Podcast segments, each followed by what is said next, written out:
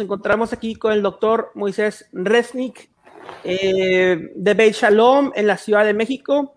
El doctor Moisés Resnick es un judío que cree en Yeshua, en Jesús, y nos va a contar acerca de su experiencia y su vivencia, como un judío y cómo, cómo llegó a la fe en Yeshua y, cuál es el, el, ministerio que ahora, que ahora tiene dentro de su, su misión como, como judío.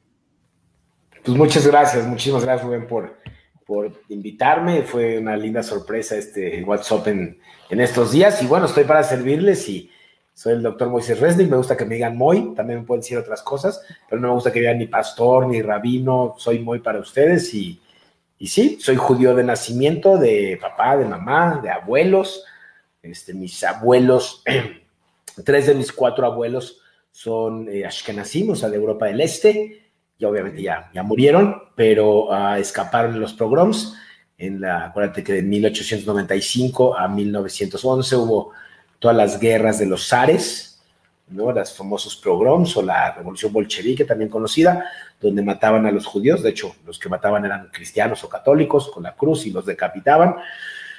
Y mis padres, eh, mis, pero mis abuelos huyeron de eso eh, al primer este, barco que pudieron alcanzar y eh, aterrizaron en Veracruz, México.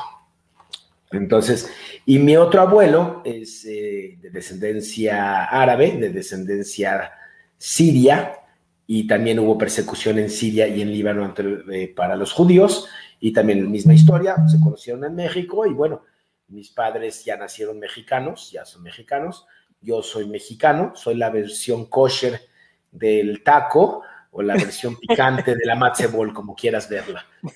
Y, este, y bueno, soy judío y en 2007 tuve un encuentro con Yeshua, un encuentro literalmente personal con el Espíritu de Dios, que yo no sabía que era el Espíritu de Dios. Y este, estás hablando con un judío que fue muy involucrado en el judaísmo de México, en el liderazgo de México. Fui presidente de la Noara de México, Roshken, que es este, la Comunidad Sionista de México, la Juventud Sionista de México, una de las organizaciones, porque hay muchas, eh, consultor del Centro Deportivo Israelita, que en Estados Unidos lo conocen como JCC. Okay. Eh, soy consultor, estudié en el Colegio Israelita de México, Bar Mitzvah, circuncidar los ocho días, igualito que Pablo.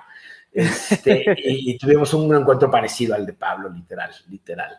Este, y bueno, eh, soy doctor quiropráctico y y la idea fue que en un día, o sea, mi, esposa y yo estamos siempre en cursos, soy una persona muy, muy amante de, ávido de conocimiento, me gusta mucho estudiar, me gusta mucho cuestionar, soy rebelde por naturaleza, pero no rebelde sin causa, sino rebelde con causa.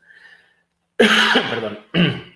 Y y un día este, me dice, vamos a un seminario, este, nuestro matrimonio estaba bastante mal, bastante mal, yo andaba, yo andaba en el mundo mundial, eh, un quiropráctico muy exitoso en Cancún, convertible, esas, viviendo la vida loca, y, um, y en ese seminario es un encuentro cristiano, yo doy cursos de liderazgo, además de ser quiropráctico me dedico, tengo una compañía que se llama Impulso, Motivación Personal, y me dedico a asesorar empresas muy grandes como Vancomer, Pepsi, este, la Casa de Toño en México, que es sin duda uno de los restaurantes más importantes. Y entonces dije, bueno, voy a, voy a ir a este curso a ver qué aprendo, a ver qué aprendo. Siempre como maestro tienes que aprender más. Y a la hora del Espíritu de Dios, lo que ustedes llaman el Espíritu Santo, me caigo y empiezo a hablar lenguas. Ok. Pero es algo que yo no había leído nada. O sea, yo conocía el Tanaj, lo conocía bastante bien el Tanaj porque en la escuela Yiddish en la Israelita de México, pues el Tanaj es parte de, así como geografía, química, esto lo tienes que llevar. No lo estudias de una manera religiosa y yo siempre me peleaba con los rabinos, siempre me peleaba con los rabinos. O sea, eh, de hecho fue muy interesante porque hace la semana pasada estoy en una de mis clínicas en Polanco, donde hay muchos judíos, y, y llega el Hazán, el rabino que me hizo mi bar mitzvah y me hizo la vida imposible. No te imaginas cómo me hizo la vida imposible. Yo lloré. A los tres años le dije a mi papá, yo no, yo no voy a hacer mi bar mitzvah porque, porque este señor me grita porque canto feo. Literal, me hizo llorar. Porque los rabinos creen que si cantas bonito te vas a ir al cielo. No sé, tienen sus rollos muy, muy mala onda, la verdad. Ahorita hablamos de ese punto. Y este, yo me peleaba con él y se llama el Hassan Moishe Mendelssohn. Me lo acabo de encontrar la semana pasada y me dice, ¿tú qué haces aquí? Le dije, soy el dueño de esta clínica. Le dije, pero no te, le dije, pero no te voy a hacer sufrir lo que tú me hiciste sufrir a los 13 años. Y le dije, yo sí te voy a tratar bien.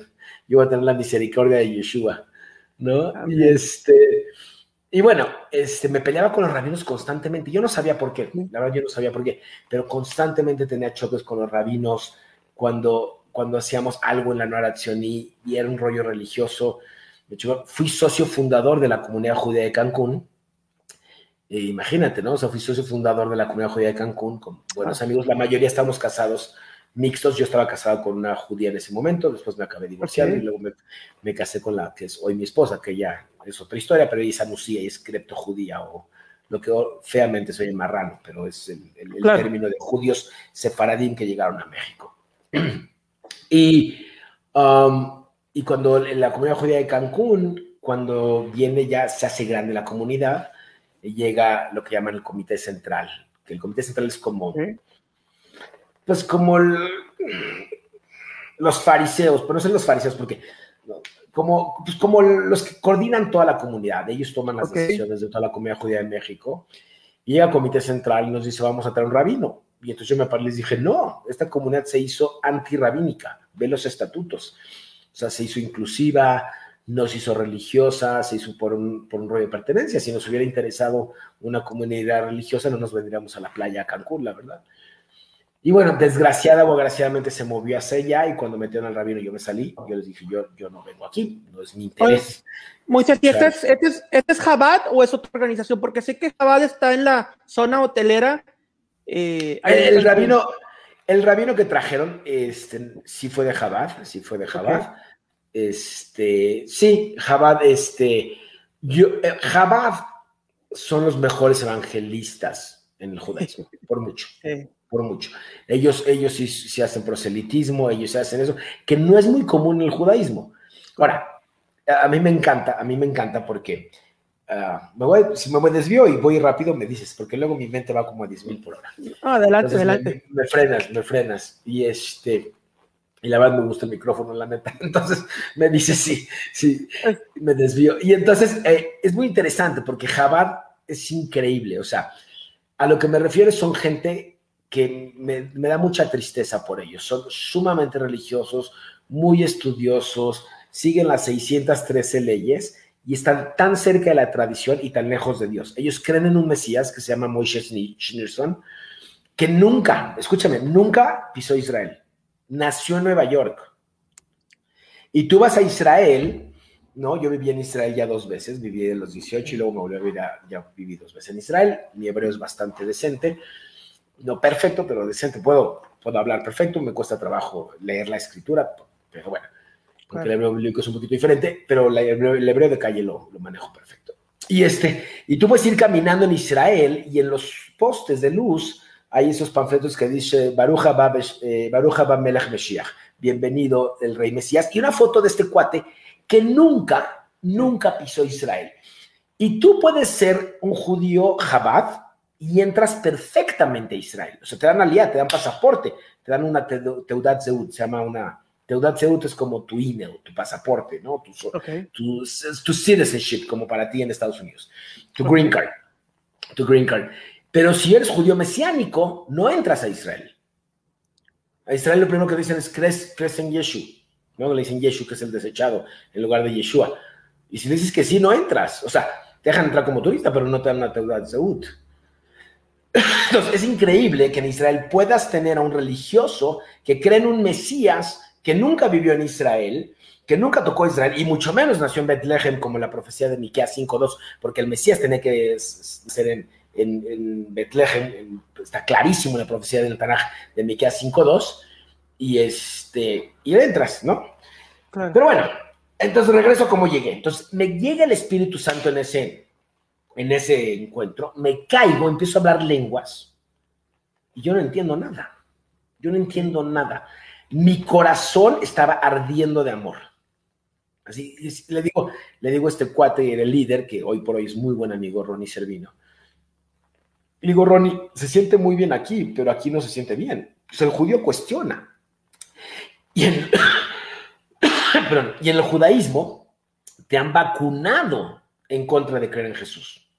En el momento que tú crees en Jesús, estás expulsado de la comunidad, estás fuera, ya nadie hace negocios contigo, te corren de tu casa, te desheredan. O sea, el creer en Jesús es lo peor que puede suceder en el judaísmo, porque para el judío Jesús significa muerte, no vida, por la historia tan fea que hemos tenido. No es un rollo teológico, es un rollo histórico. Por eso aquí tengo mi libro, ¿no? que lo puedes comprar en Amazon. Aquí está. Perdón, gracias y revelación. PGR PGR, que en México es Policía General de la República, pero por eso lo puse así. Perdón, gracias y revelación. En inglés se llama FBI, Forgiveness, Being Thankful and Insight to Prophecies. Lo puedes conseguir en Amazon. Buscas Perdón, gracias y revelación, Moisés Resnick en Amazon, lo puedes bajar ahí. O si lo quieres físico, me escribes y ya te lo mando. Excelente. lo, vamos a compartir en la página para que puedan eh, adquirirlo. Gracias. Y, y entonces yo me levanto con, ese, con esa duda, con ese miedo, y te empiezo a tener un conflicto horrible, es un conflicto bastante complicado. Entonces me acerco con Ron y le dije, mira, está padrísimo este rollo, lo siento bien aquí, pero, pero pues he estado en muchos seminarios, eso puede ser un rollo emocional. Le dije, pero aquí no puede ser porque Jesús no puede ser el Mesías. Así le dije. Y él me dijo, ¿por qué no? Y le dije, porque no cumple las, todas las profecías. Que es una objeción real y además verdadera.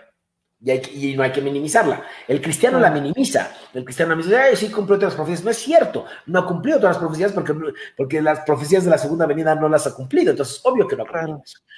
Y entonces él me contesta una típica respuesta cristiana, así de, claro, cumplió 365 profecías. 365, ¿de dónde se las sacó? Por el calendario nada más. Y me dice, búscalas, pero me sembró una duda. Entonces, entonces, este, en ese momento le pedí perdón a mi esposa, dejé de andar en malos pasos, literalmente tuvo una transformación en mi corazón gigante, o sea, o sea, fue así el cambio. Restauró el matrimonio y entonces yo llegaba a tu casa y le dije a mi esposa, mira, le voy a dar a este Jesús una semana de chance. Si en una semana no me convence, olvídalo. Y entonces yo llegaba a tu casa y no dormía bien y tenía así como muchos sueños. A la semana siguiente voy a la iglesia esta que se llama Casa sobre la Roca y el, el líder en paz descanse, Rabino Rubio, Rabino me dice, ah, entonces tú eres judío mesiánico. Le dije, eso no existe. Me dice, ¿cómo que no existe? Le dije, sí, si eres, si eres judío y crees en Jesús, ya no eres judío. La típica, la lo típico con lo que yo crecí. Claro. Y me dice, y me dice, búscalo. Y entonces yo llego a tu casa y literalmente, yo siempre, yo soy como muñeca, a las once y media me agacho, pues, cierro los ojitos, así. Y a las once y media me dormía como siempre, once y media soy, me he dormido como toda mi vida, no sé, muchos años, y sentí, a la una y media de la mañana sentía un jalón físico, escucha esto, físico, sentía que alguien me jalaba. Y escuchaba una voz que me decía, vete a estudiar. Yo volteaba y mi esposa estaba dormida me levantaba la computadora y entonces dijo este cuate, ¿cómo? Judíos mesiánicos. Y entonces pongo en la computadora judíos mesiánicos. Porque la semana anterior la, me levantaba la computadora, pero lo único que ponía es ¿por qué los judíos no creen en Jesús? Y esas todas las objeciones, ¿no? La Trinidad, Dios no es hombre. Y, y debo decir la verdad, Dios me cubrió muchísimo, porque hay objeciones muy reales. Pero me puso objeciones sencillas. Y yo entendía la parte del Espíritu de Dios, que, que comúnmente se llama Espíritu Santo, pero el Ruach Adonai, ¿no? O sea, Ruach HaKadosh, si tú ves el Tanakh, nunca dice Ruach HaKadosh, dice Ruach Adonai. El Espíritu de Dios, ¿no? Que se movía desde Génesis, existe, claro. Que Dios se haga hombre era una objeción bien difícil. Claro, hoy, hoy podemos contestarle en dos segundos. Claro. Pero, este, empezar a haber objeciones y entonces empecé a buscar judíos mesiánicos. Y entonces empiezo a ver un mundo que yo no conocía. O sea, que me es muy interesante estar hablando contigo, que tu página es judíos mesiánicos, o, o sea, y estás en Texas, ¿no? O sea, que era parte de México, que seguramente está lleno de sefaradim o anusim o judíos, sin duda, que vienen de España y son judíos, y posiblemente tú tengas claro. judío. Y eso es voy a hablar de mi siguiente libro en un ratito. Entonces, muy interesante. Y entonces yo empiezo a ver un mundo totalmente desconocido. Estás hablando con un judío que conoce el judaísmo, muy involucrado, pero jamás había, había oído de los judíos mesiánicos. La gente, la gente no sabe que existe el movimiento judío mesiánico. ¿en, qué año sucedió esto, Moy, cuando comenzaste a... 2007, 2007. Ok, ok, 2007. Y empiezo a buscar y veo que hay todo un mundo de judíos creyentes en Jesús. ¿No? Yo me acuerdo, yo vivía en Nueva York, este, yo hice mi maestría en medicina del deporte en Nueva York. Y, me, y, mi, y, mi, esposa, mi primera esposa era de New Jersey, entonces vivíamos en Nueva York. Y me acuerdo que un día vino mis papás a, a visitarnos y estábamos caminando ahí por, por Nueva York, por Broadway. Y estaban los de Jews for Jesus, ¿no? Judíos para Jesús, que es una organización muy importante, de Moishe, Moishe Rosenberg, creo que se lo apellida, no me acuerdo. Y, y le dieron un panfleto a mi papá. Mi papá nunca fue un judío muy practicante. Mi papá casi se desmaya cuando le dieron un panfleto de Just for Jesus. Me acuerdo como si fuera ayer. Se le bajó la presión, se puso mal.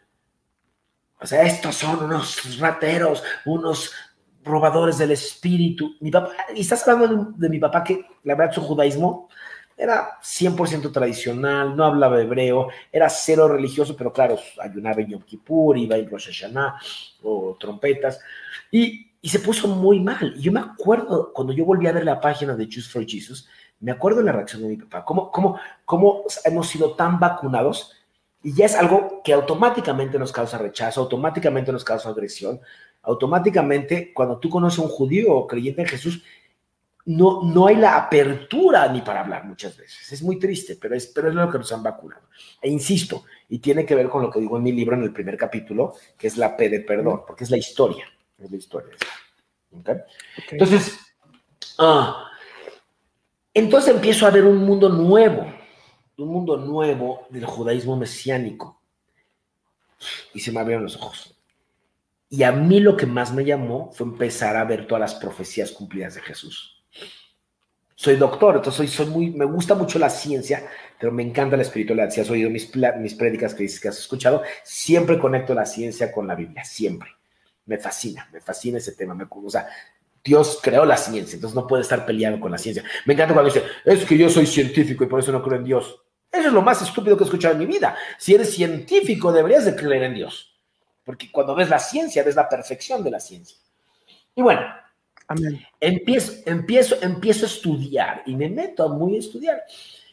Para hacerte la historia corta, ese es agosto 2007, y estamos en un viaje en Bariloche con mi esposa, en un viaje aniversario.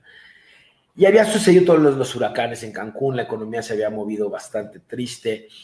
Y entonces le dije a mi esposa, ¿sabes que estoy harto de los huracanes? O sea, ya íbamos tres en menos de cinco años. Vámonos a las montañas.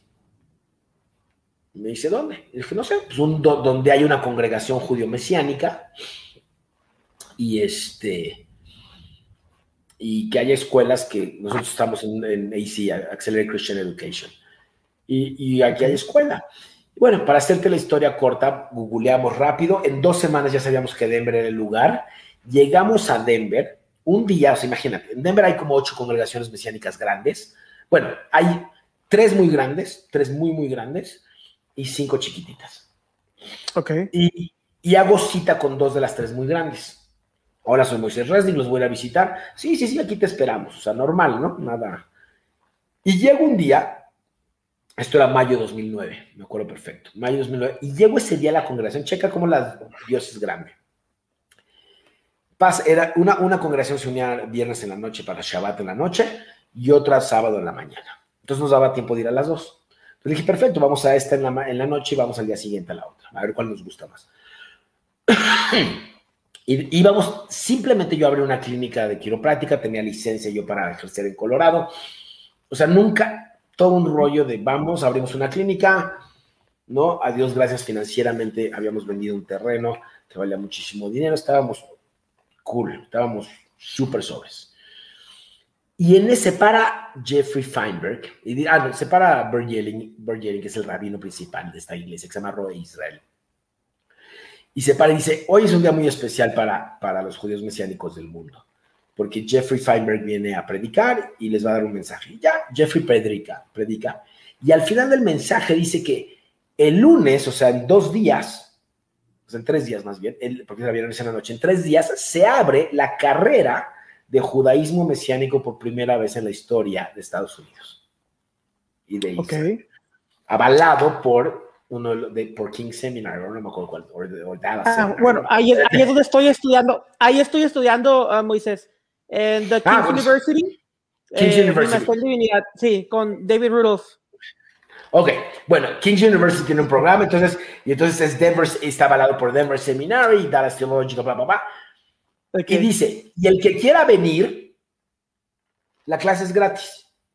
Ok. 52 semanas en el año, 8 congregaciones, las posibles son 400 y estás tú ahí.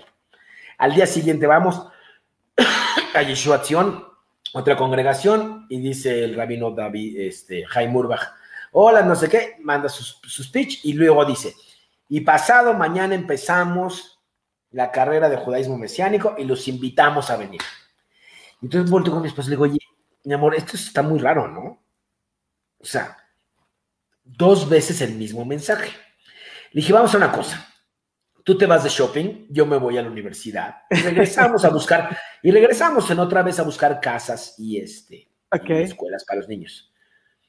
Me dice, estás loco, ¿cómo crees otra maestría? Tú ya tienes una maestría en medicina del deporte, una en neurología, ¿qué vas a estudiar? Una, una, liderazgo, ¿qué vas a estudiar? Dije, no sé, siento en mi corazón que tengo que ir.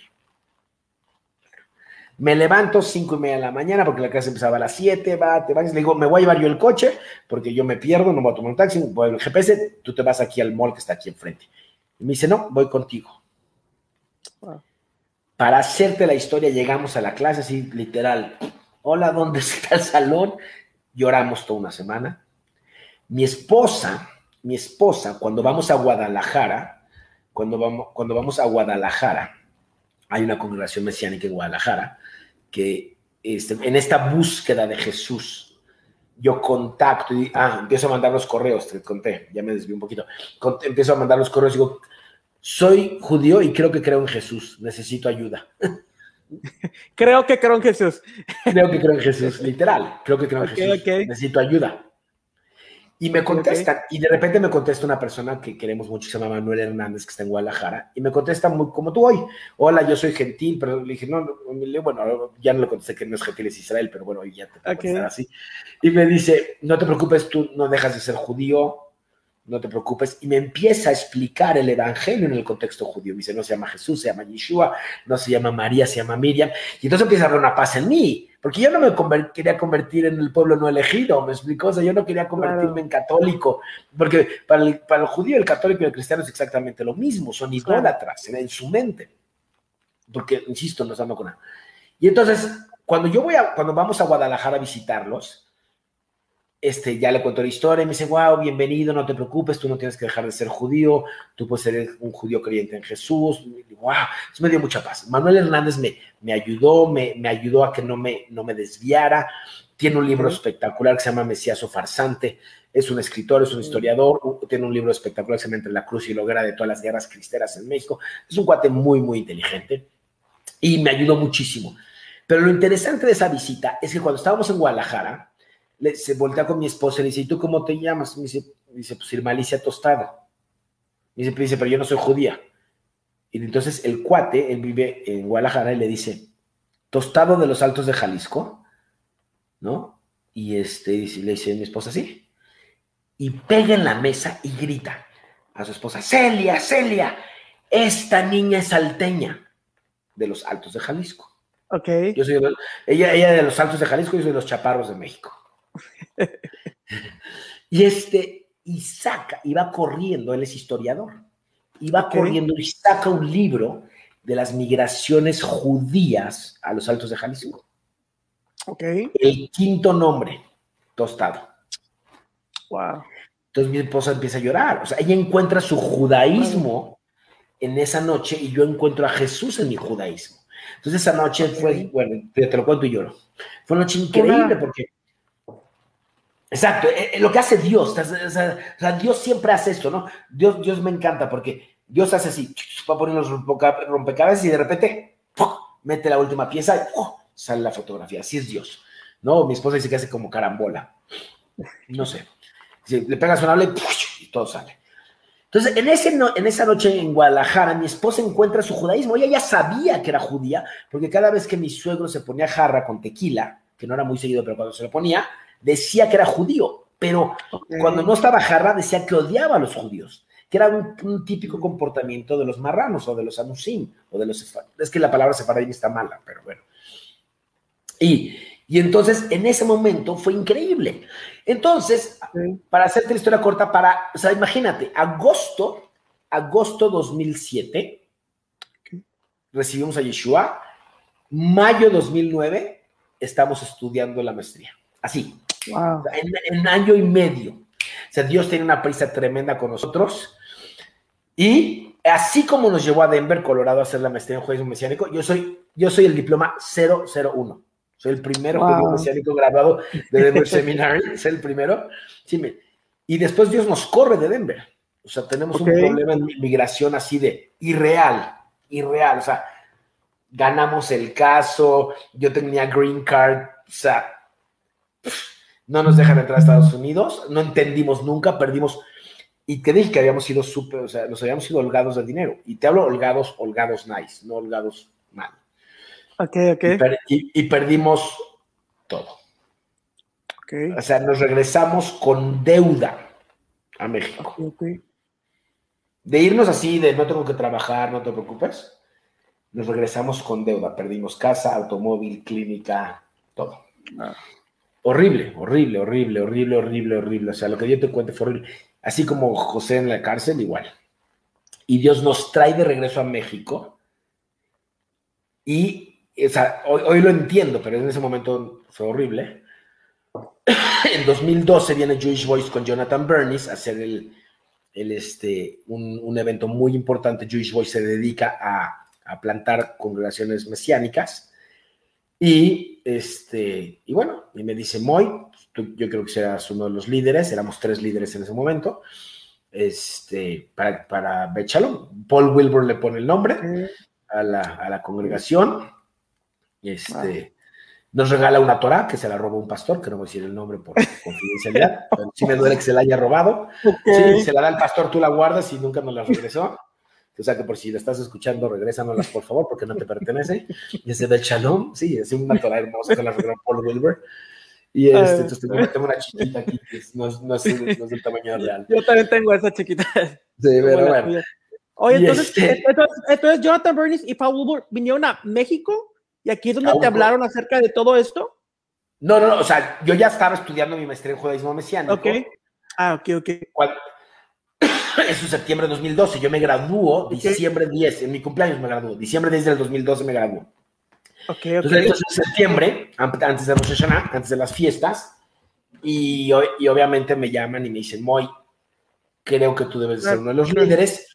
Habían puesto a este pastor también de colíder, que obviamente nunca jaló porque quería ser una iglesia cristiana, no una congregación mesiánica. Bueno, se involucró, no funcionó muy bien.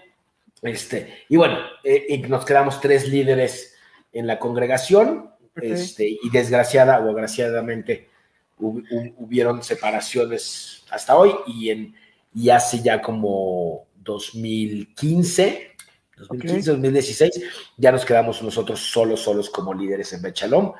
Este, no era la intención, nunca fue mi intención.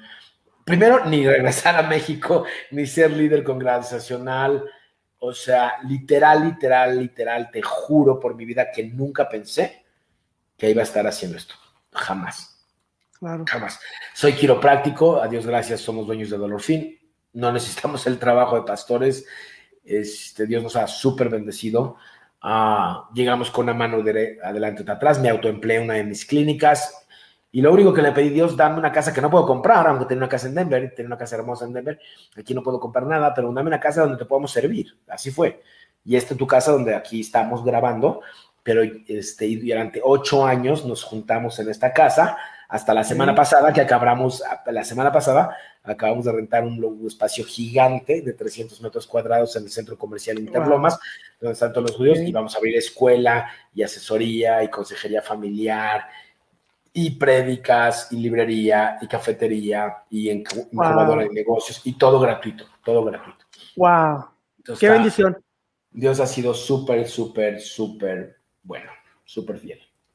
Sí, y una de las cosas también que te, que, que te quiero comentar es que en realidad, como tú mismo lo viviste, no, no hay mucho judaísmo mesiánico eh, auténtico como, como el que tú has experimentado en México. La, verdad son contadas las personas eh, a, lo que yo he visto, por lo menos, que han experimentado lo mismo que, que tú eh, en México. En Estados Unidos sí está más, más abierto todo esto, pero creo que tú eres uno de los pioneros que están abriendo el camino y con todo esto que el Eterno ha hecho por medio de ti, eh, pues en México.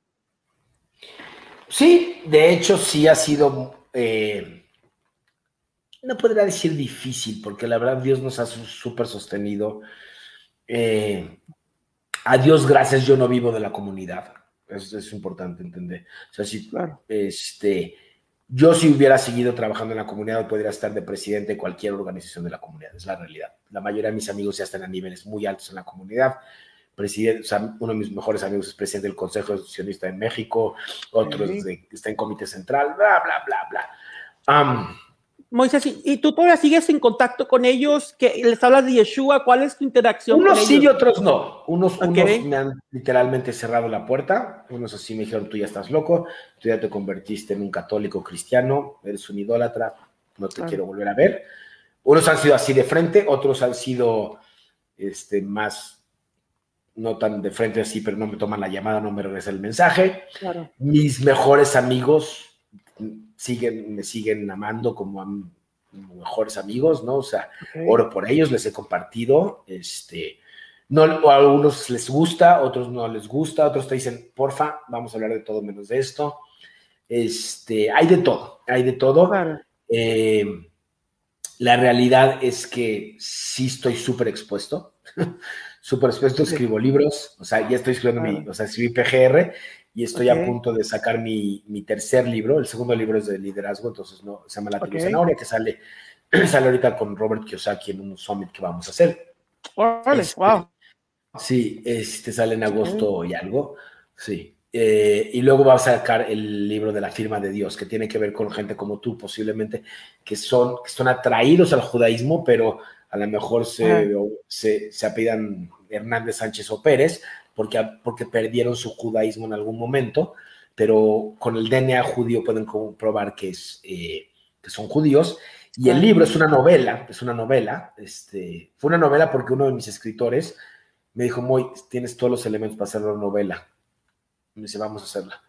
Y yo no quería, y entonces tuvimos que cambiar todo. O sea, después de dos años de trabajo, se cambió toda la novela y está increíble, está wow. Y la novela se llama la firma de Dios la única posibilidad de tener paz en Israel. Y de hecho es una propuesta real de paz en Israel. Es una propuesta real, es una propuesta, es una novela, pero, pero los, los, los, personajes son basados en personajes reales que viven hoy o que ya vivieron. Este, la propuesta es una propuesta real de paz entre, entre el pueblo palestino y el pueblo judío en Israel y tiene que ver con una migración masiva de cristianos judíos o de cristianos que tienen el gen judío. Está increíble la novela, ya la verás. Este, de hecho, hoy, hoy, hablé con Eduardo Mundo, que es un productor de cine, y me dijo, porfa, llévame la novela porque la queremos hacer película. Y dije, no sé, vamos, queremos saber qué es Dios. No sé, pero es un proyecto muy ambicioso, muy ambicioso. Yo sí creo que, que los judíos creyentes en Jesús o los cristianos que tengan el gen judío van a formar una parte muy importante de la paz en Israel. Yo pienso que hay, en, América debe haber así como tú, o sea, ¿tú ya te hiciste el del test? Tengo un por ciento Ashkenazi y tengo pues un por ciento y tengo pues de, Europa, de aquella área, pero pues el Ashkenazi es lo único que, que, detecta. Ajá. en, mi libro, en mi libro la propuesta que yo hago es exactamente como la ley del retorno, que tienen que tener 25% o más. Claro. Pero porque en algún momento tienes que marcar la línea, quién sí, quién no. Sí, claro, claro. Este, pero la ley del retorno dice que si uno de tus abuelos es judío, ya con eso es 25%. Entonces de ahí nos sacamos eso. Pero yo, creo, que, yo creo que hay millones, millones de personas con 25% de, de sangre judía. Y que aman al pueblo judío. Y que hoy, hoy gracias al cristianismo evangélico, gracias a Dios, porque el cristianismo anterior ha sido mucho ha sido antijudío, tristemente. Este, el cristianismo evangélico ha sido pro Israel, pro, judío, pro, pro Jerusalén, ¿no? Entonces el evangélico ha cambiado mucho la manera de ver al judío. Entonces es, increíble, es increíble. Ahorita que estábamos en el centro comercial Interlomas, el sábado fue la primera reunión, o sea, fue una locura, porque el miércoles firmé el contrato y el miércoles en la noche estábamos rompiendo paredes y todo, y entre polvos y todo, predicamos ahí el sábado. Y, llegaron tres judíos en la tarde, llegaron tres judíos en la tarde, y dijeron, tres aquí, porque obviamente nuestra, nuestro símbolo es una, una, estrella de David con la paloma, que es el Espíritu de Dios. Y, dice, ¿qué es aquí? es un templo, porque no parece templo porque tiene un auditorio. Y dije, pues no es un templo, es como, mira, estudiamos la Biblia, la, la desciframos, la platicamos, dejamos que entren judíos creyentes en Jesús, judíos no creyentes en Jesús, católicos, cristianos, agnósticos, pero vienen a estudiar y damos y además lo hacemos gratuito. Todo gratuito, porque es lo primero que les llama la atención, ¿no? ¿Cómo lo puedes hacer? ¿Y la membresía? Sí, exacto, es lo primero que te cobra el judío, ¿no? Dice que, dice que ser judío te cuesta, ser un buen judío te cuesta más. Y, este, y dice todo, me dice, guau, y le dije, ya hacemos consejería familiar y curso de liderazgo, incubador de negocios, y va a haber una escuela de aprendizaje acelerado. Dice, usted increíble. Y, no hacemos acepción de personas como normalmente nosotros, como judíos, somos, sí es cierto, ¿verdad? Somos muy racistas. Le digo, sí, la verdad, la neta, sí, somos muy exclusivos. Dice, está bien bonito lo que está haciendo, ¿podemos venir? Sí, claro, cuando quieras. Fue increíble. Entonces, el estar ahí en el centro comercial Interlomas nos va a permitir exponernos, claro, sin duda, sin duda, cancelaron el nombre Yeshua, pero vamos a sin duda vamos a recibir ataque, pero yo sé que Dios nos va a proteger, pero vamos a estar expuestos, vamos a estar expuestos a algo que la gente no sabe que es el judaísmo mesiánico. La gente, la gente oye Jesús para un judío y ya es. Claro. ¿no? entonces, Creo que, creo que Dios nos ha puesto sin duda, sin duda ahorita a partir de la semana pasada que ya estamos expuestos ahí, ya estábamos expuestos, pero era en casa, era por internet, ¿no? El libro, pues, pues eh, o sea, déjame contarte, cuando yo iba a exponer en el, hay un congreso que se llama Tarbut, Tarbut quiere decir educación o cultura. Bueno, Jinuj es educación, Tarbut es cultura. Y este, en el congreso de Tarbut este, se hace una vez al año y como que invitan las nuevas tendencias del judaísmo. Inclusive invitan a okay. gays y a, o sea, lo que esté de moda, ¿no? Y me invitaron. Me dijeron, oye, muy, nos gustaría que hables del judaísmo mesiánico. Y les dije, ¿qué tan agresivo quieres que sea? Y me dijeron, be free. Y entonces pongo mi, pongo mi, mi, mi conferencia. Yeshua, Jesús, Mesías o farsante. Ok. Y bueno, salieron los pósters y todo a las 48 horas. Me habla el director, me dice, Moy, déjame decirte que si haz la conferencia me cancelan el evento. Y me quitan todo el apoyo económico. ok, entiendo perfecto. Le dije, gracias por la oportunidad. No están listos todavía. Y ya. Entonces, el, problema es que el judío no se da chance ni de cuestionar si es una posibilidad, Jesús. Están cómodos, están cómodos. ¿no? Y lo entiendo, o sea, también los entiendo. O entiendo a mis hermanos, entiendo a mis primos, entiendo a mis mejores amigos, los entiendo. O sea, su judaísmo están muy cómodos y no les hace falta el Mesías, porque no entienden que sin el Mesías pues van a ser juzgados por obras y ellos creen que si tienen 51% bueno y 49% malo van a entrar al cielo, que es una teología que no existe.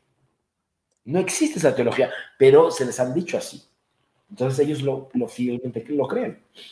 Moisés, ¿cuál fue la respuesta de, de, de, tu familia directa cuando se enteraron de que tú creías en Yeshua? ¿Cuál fue su reacción y, y cómo es tu relación con ellos ahorita o cómo cambió? Bueno, este, ah, mi hermano es como ateo entonces, este, mi, hermano, mi, hermano tuvo una juventud difícil, en el sentido de que su hermano gemelo murió a los 23. Okay. Este, se casó con una católica, lo corrieron de la casa, le rompieron un Nuevo Testamento en su cara, porque lo encontraron en casa. Entonces, este, la parte religiosa a mi hermano le causa mucho ruido. Este, yo oro mucho por mi hermano, sé que algún día va a tener que creer o no, no sé, es su decisión.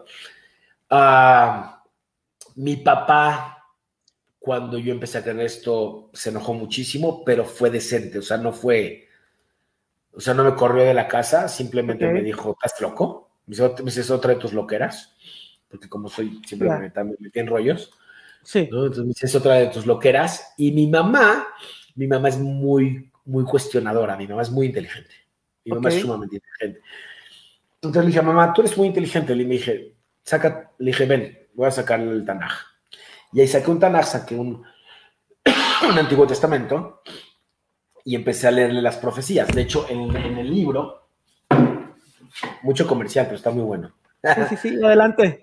En el libro, eh, aquí en la R, dice perdón, gracias y revelación. La R son todas las profecías en orden y cómo literalmente compartirle a un judío. O sea, la idea es esa. Ok. Wow. Y entonces, este, ese, fue mi, mi proyecto de, de Seminary, mi proyecto de graduación, que después se convirtió en un libro. Empezó con un taller y después se convirtió en un libro. Okay. Y en la R, entonces le empecé a ver. Y entonces le empecé a leer las profecías. Y cuando llegamos a Isaías 53, dice, ah, pero esa es una Biblia católica. Ok. entonces, entonces la volteo, le dije, ¿me puedes decir de quién es esto? Es mi Biblia de la escuela. Era la de ella, era la de su escuela, de chiquita. Esa Biblia tenía 40 años ahí, no sé. Wow. Y mamá empezó a llorar. Y me dice, lo matamos, lo matamos. Así dice, lo matamos, lo matamos. Le dije, no te preocupes, estaba escrito, tenía que morir para que pudiera resucitar, para que los gentiles creyeran en Jesús. Si no lo matamos y no muere, no resucita, y si no resucita, los gentiles se van al infierno todos, y entonces solo serán salvos los judíos, y Dios no hace excepción de personas. Era el rechazo del pueblo de Israel, es la salvación del pueblo gentil. Y eso no lo entienden a veces ni los pastores. O los cristianos Pablo habla, mucho de esto en Romanos 11, ¿no? Romanos 9, 10 y 11, claro. Todo eso. Romanos 9, 10 y 11, claro. Entonces, ¿tu mamá llegó a la fe en Yeshua con Isaías 53? Así. Ah, no fue así, pero sí. Fue un proceso. Fue, fue, relativamente rápido, o sea, ¿no? Cuando yo estaba viviendo en Denver, le empecé a compartir, le empecé a compartir, le empecé a compartir. Y este, ya, y mi mamá es, desgraciadamente con la pandemia no ha podido venir a Bechalón, pero pero cuando estábamos sin pandemia era la primera en estar aquí. Este, mi papá y mi, ya se bautizó, o sea, ya hizo Tevila, mi papá también ya se hizo Tevila. Mi papá, yo creo que por la misericordia de Dios sí es salvo, porque ya hizo Tevila, ya se bautizó, no camina, no camina en la fe, no estudia. Yo creo que sí cree, yo creo que sí cree, eh, le cuesta trabajo todavía hablar libremente, pero sí ha repetido la oración, como tú lo conoces como el Sinner's Prayer. Este, sí la ha repetido, sí ha hecho Tevilá. No te podré decir que es un creyente firme. Este, mi mamá sí, mi mamá es súper creyente. No, no comparte mucho, le da miedo, mucho miedo a mi mamá compartir, le cuesta trabajo compartir. Este, compartir no es fácil el judío, compartir es poco fácil, la verdad. Este, mira, a mí me fascina, a mí me hablabas, hablabas de ese rabino de Jabad en Cancún, o sea, ese rabino de Cancún que claro que me quería muchísimo, este, porque yo fui socio fundador, un día llegó a mi oficina y me tocó la puerta y me habla mi secretaria en Cancún, me dice, está aquí el rabino, este, no me acuerdo si era Jaime Moishe, no me acuerdo, ahorita me voy a acordar. Le digo, que suba. Le digo, ¿qué pasó, rabino? Qué gusto verte. Le dije, ¿qué haces aquí? Me dice, dice, vengo porque tú te has alejado demasiado. Le dije, ¿alejado de dónde? Porque yo me siento más cerca de Dios que nunca. No, no, no, no, no, tú ya eres un goy, un gentil, no las naciones. Y le dije, no, le dije, no, yo sigo siendo judío, inclusive te puedo decir que soy más judío que antes. Sigo la Torah mejor, guardo Shabbat que no guardaba Shabbat, ya no como cerdo que comía cerdo, guardo las fiestas bien. Tengo un temor de Dios mucho más, ¿no? Dije, claro, que no te compro tus productos si tienen tu firma o no me valen. y entonces le dije, me dice, pero vamos a una cosa. ¿Tú crees que yo me alejé? Me dijo, sí. Le dije, vamos a una cosa. Saca tu Tanaj. Yo no saco el Nuevo Testamento. Tú no sacas el Talmud, el Shulchan Aruch, la Gemara, la Mishnah, todos los, libros apócrifos. Dice, va, solo vamos a ver el Antiguo Testamento. ¿Va? Me dice, vale, va. Terminamos con el día 53. El cuate se puso súper nervioso. Y le dije, ¿estás de acuerdo que Yeshua es Meshiach Ben Yosef? ¿Estás de acuerdo que Yeshua es por lo menos el Mesías hijo de Yosef. Y me dijo, sí, pero no sé si sea el Mesías Ben David. dije, ¿qué wow. Dije, ¿qué wow.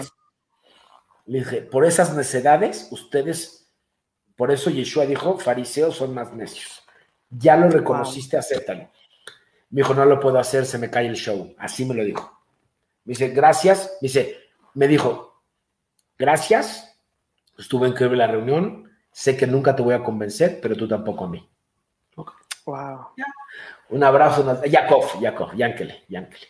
Porque hasta esquiábamos, hasta lo invitaba a esquiar en mi lancha. y me dijo, me abrazó y me dijo, Moy, ya te entendí. Pero por lo menos la semilla se sembró. Claro. Entonces, ah, y, eso, y eso es algo que, que tenemos que entender. Si nuestro ministerio es compartirle al judío y no entendemos que el judío va a tener una oportunidad post arrebato, pues entonces, Zacarías 12:10 dice, y mirarán a quien han traspasado y llorarán como si llora por un hijo unigénito, y le preguntarán qué, qué son esas heridas en tus manos, y él contestará, son, fui herido en casa de mis amigos. Zacarías 12:10 y 13:6. Espectacular profecía. Y entonces derramaré mi espíritu de gracia sobre ellos. y derramaré mi espíritu sobre la casa de Jerusalén, dice. Además, Jerusalén. Exacto. Entonces, en la segunda venida es cuando él va directo por los judíos. O sea, ¿qué está, ¿qué está haciendo Dios ahorita? Preparando los 144 mil.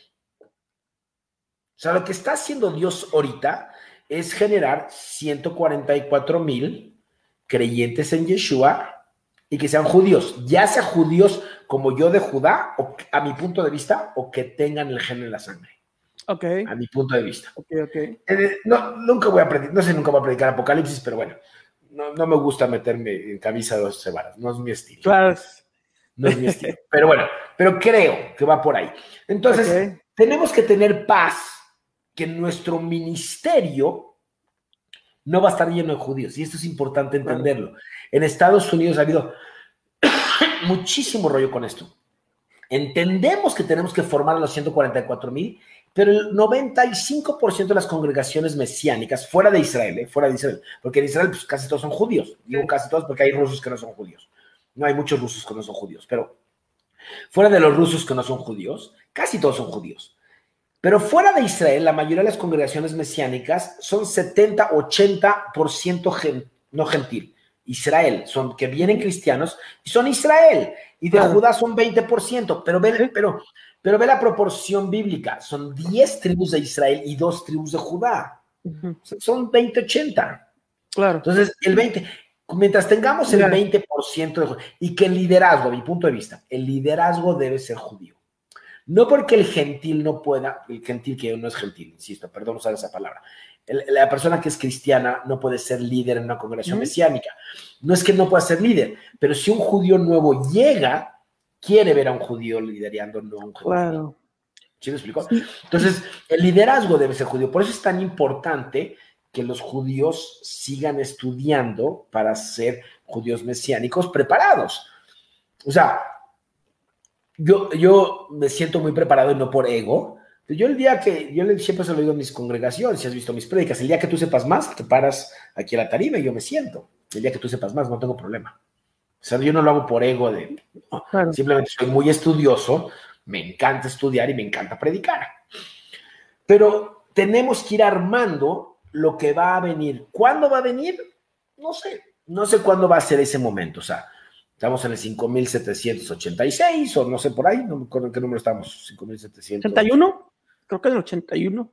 5781. Bueno, bueno, no sé si es el año 6000, ¿no? Que sería el milenio para, para el Shabbat estás hablando de 220 años, si hay errores cronológicos, pues, claro, sí. de 20 años, de 200 años a lo mejor son 20, no importa cuándo sea, no importa cuándo sea. Creo que nosotros, sobre todo, estamos llamados, no importa si eres judío y gentil, o judío y, o judá Israel, estamos llamados a generar mejores seres humanos temerosos de Dios, con valores, con matrimonios sólidos, con escuelas sólidas. realmente ser influencers en la sociedad. Ahorita tenemos a schmucks. Schmuck es una palabra en Yiddish, no sé si la sabes, pero es como un burro. Ok. Significa otra cosa, significa, no lo voy a decir porque es una grosería. Ok. Pero, es un burro, es como un schmuck, es un tonto. Tienes a schmucks en el YouTube o en TikTok o Instagram siendo influencers. Y nuestros hijos se pasan viendo estupideces todo el día en el celular. Entonces, ¿cómo podemos ser influencers para una mejor sociedad? Y la única manera es formar el carácter de Yeshua en nosotros, ese carácter piadoso, misericordioso de gracia. ¿Son importantes el Shabbat? Sí, es importante guardar el Shabbat, es importante guardar el Pesach, sí, pero es mucho más importante tener la misericordia de Dios. Entonces, tienes congregaciones, ¿no? Judaizantes, ¿no? Que ese es un peligro gigante de gente no judía que se quiere hacer pasar como judíos, ¿no? Se pasan, se cambian los nombres y ahora se, llamaba Manuel Martínez y ahora se llama Moshe Ben Yaakov, ¿no? Y se hacen pasar por judíos. Los judíos se burlan de ellos, se burlan de ellos, este cuate es un farsante. Y las iglesias les dan miedo invitarlos, aunque su teología es buena, porque dicen, no, me vas a hacer que los hombres se circunciden. Entonces, los hombres salen corriendo a la iglesia. Sí. O sea, y, no, y entonces van a judaizar. O sea, si tú me vas a ver, nunca, o sea, nunca me vas a ver en kippah excepto en las fiestas. Nunca me en más que en las fiestas. Y lo hago en las fiestas por si vienen judíos, porque además la kippah no es bíblica. el talit me lo voy a poner solo en una bar mitzvah o en una fiesta. Me vas a ver hablar muy poco en hebreo, no porque no lo sepa, porque no quiero representar eso. Claro. O sea, quiero, quiero decir, ven, ven persona que no crees en Dios, ven, tú que estás teniendo un problema matrimonial, porque si Dios no fuera así, le hubiera dejado al Mesías a los judíos. Y no era para los judíos. Claro. la primera venida jamás fue para los judíos. Está, clarísimo en Jeremías 31, en el nuevo pacto. Dice, dice, y vine a hacer un pacto con la casa de Israel y con Judá, no como la casa que, no como el pacto anterior que hice con mis, con sus antepasados, en este nuevo pacto con la casa de Israel. Y saca Judá del pacto. Si tú les vi en Jeremías 31, en la segunda, en el segundo párrafo, saca Judá. Es, es importante. Es, es, un secret impresionante. Saca Judá del nuevo pacto. O sea, ok, ok. Porque Yeshua vino por los gentiles primero. Ok, ok. Y en la Hay un libro que adelante. No, no. Y en la segunda venida va a venir por los judíos. Hay un libro que se llama uh, Kol Hator, eh, rabínico, pero dice algo muy interesante, eh, Moisés. Dice eh, que en la primera venida, o sea, Mashiach ben Yosef eh, viene a ser salvación para los judíos, para los gentiles, y que Mashiach ben David viene a ser salvación para los judíos. Entonces, esa parte se me hizo muy, muy interesante. Yo estoy de acuerdo con ahí. O sea, no es, que, no es que los judíos no creyeron al principio, obvio creyeron. Pablo era judío, Esteban era judío, Pedro era judío, todos eran judíos. Los primeros, los primeros 140 años del Evangelio, o sea, no 140 porque fue, fue crucificado en el 30, los primeros 110 años del Evangelio, los primeros 110 años son casi puros judíos, casi puros judíos. Claro. A partir del año 140, después de la revolución de Bar Kokhba, todo cambia. Y entonces empieza a tener poder y en el año 325 ya perdimos, ¿no? Con Constantino, y ya se crea el catolicismo y perdemos todos. Eh, perdemos entre comillas, Dios utilizó el catolicismo para, para que todo el mundo conozca a Jesús. O sea, de lo malo sacó lo bueno.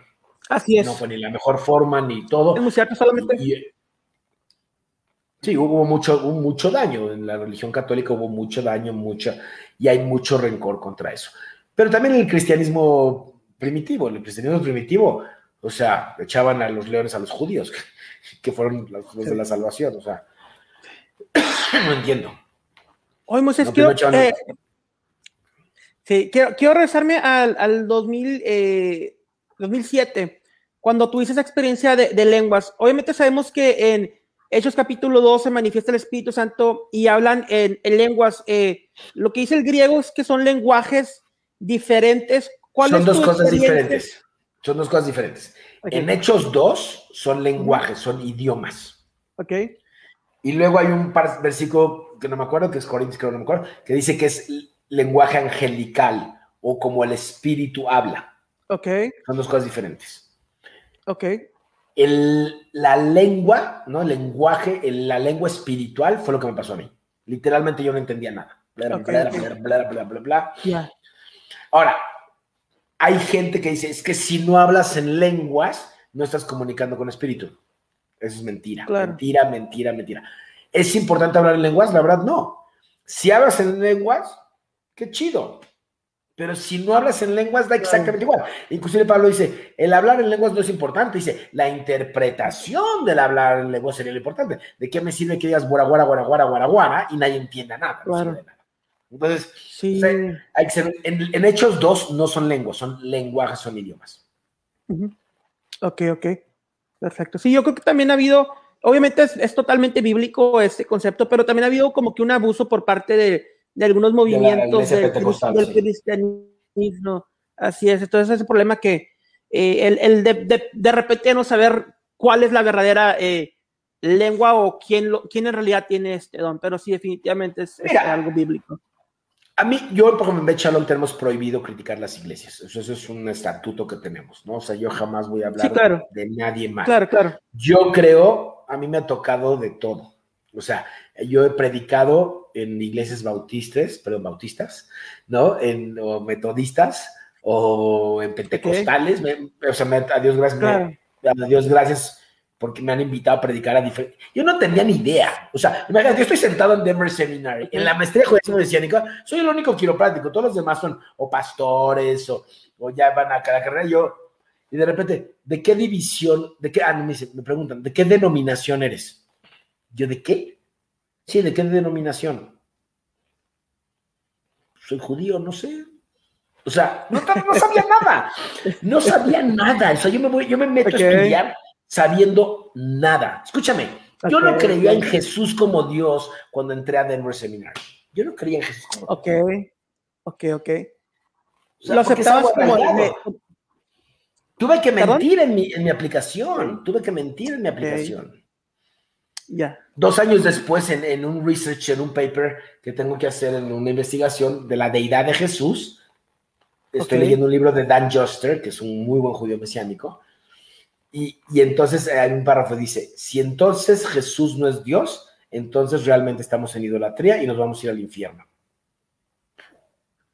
Y empiezo a llorar. Claro. Y caigo de rodillas y oigo una voz. Me dice, por eso te traje aquí. Por eso te traje aquí. Entonces, es un proceso. La deidad de Jesús para el judío es un rollo donde no te quieres meter al principio. Lo primero que te va a preguntar el judío, ¿y a quién le rezas? ¿A quién le oras? Porque ellos rezan, no oran. ¿A quién le rezas? Y si tú contestas a Jesús, ya perdiste. Claro. A Dios. Claro. ¿Pero es a Jesús? Sí, bueno, en el nombre de Jesús. Es el mediador. Pero ¿para qué necesitas un mediador? O sea, puedes entrar en una discusión bien padre, ¿no? O sea, ¿por qué necesitamos un mediador? Ellos, ellos no entienden que necesitas un mediador porque necesitas un sacrificio perfecto que te lleve ahí. Pero, pero como ya no hay templo, pues esa parte de los sacrificios la tienen borrada. Claro. Sí. Porque el, judaísmo nuevo cambió a la triple T, que no son tacos, tortas y tamales, sino tefilá, teshuvá y. No tefilá, oración, teshuvá, arrepentimiento y buenas obras o ofrendas. Entonces, el judaísmo ha cambiado. Entonces, el judaísmo ha cambiado porque ya no hay templo. El judá, escúchame, algo que es increíble entender. El judaísmo más antiguo actual es el judaísmo mesiánico. Es el más antiguo. Sí, estoy de acuerdo. Sí. Definitivamente el, judaísmo rabínico eventualmente evolucionó de lo que era el fariseísmo y, pues tiene muchas este, añadiduras, digamos, que no existían en, en la época del segundo templo. Claro, y ves al hasidismo, y esto está inventado en el año 1560. Sí. Pues muy bien. Excelente. ha sido un pues. placer, amigo. Así es, amigo. Muchas gracias por, por esta plática. Eh, en realidad fue, todo un honor y un placer poder escucharte y, este gran testimonio de vida que, vemos en ti y las obras que Hashem está, haciendo a través de ti para, para esta comunidad en, México. Y pues espero platicar contigo eh, próximamente también. Seguir platicando. Muchas gracias, muchas gracias. Pónganos en oración, por favor, Bet Shalom. Si quieren seguir nuestras enseñanzas, Bet Shalom México en YouTube y Bet Shalom Mex en Facebook. Y ahí están las carpetas, predicamos verso por verso. Gracias por la invitación, que Dios los bendiga. Porfa, pónganos en nuestras oraciones. Y si tienen a alguien, la gente que está escuchando, que quiere venir a ver Shalom, estamos en el Centro Comercial Interlomas todos los sábados a las 12.30 pm. Y muchísimas gracias y esperemos en Dios que sea la primera de muchos, muchos contactos. Gracias de verdad. Así sea, Moisés. Muchísimas gracias. Bendiciones. Laila Tov. Laila Tov.